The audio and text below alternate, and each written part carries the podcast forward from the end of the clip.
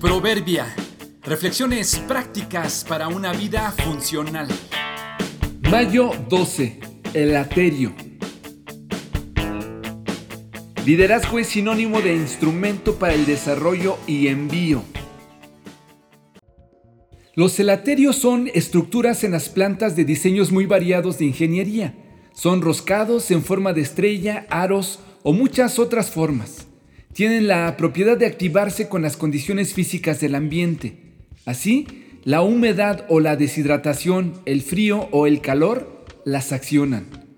Están diseñadas así para que cuando la semilla está madura, la estructura se activa de manera brusca, parecida a una lanzadera o resorte que envía las semillas lejos de sí misma hasta una distancia de varios metros, permitiendo su dispersión y germinación en otros lugares.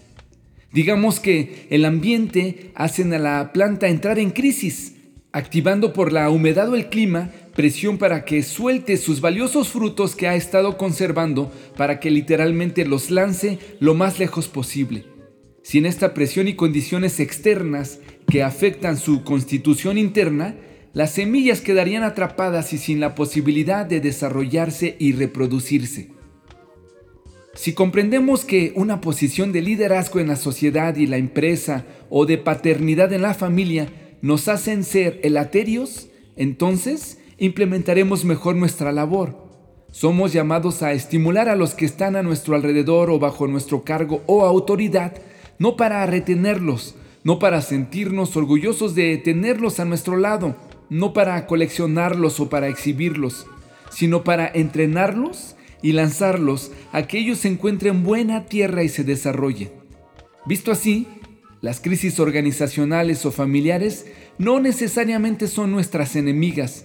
También podrían ser un proceso inevitable para soltar a nuestros socios, nuestros discípulos o nuestros hijos. Mejor saber desde el principio que somos elaterios y no sufrir después pensando que nos pertenecen. Si tienes a algunos bajo tu cargo, eres escogido por su bien del tuyo, desarrollalos y suéltalos a tiempo. Los hijos que le nacen a un hombre joven son como flechas en manos de un guerrero. Salmo 127, 4.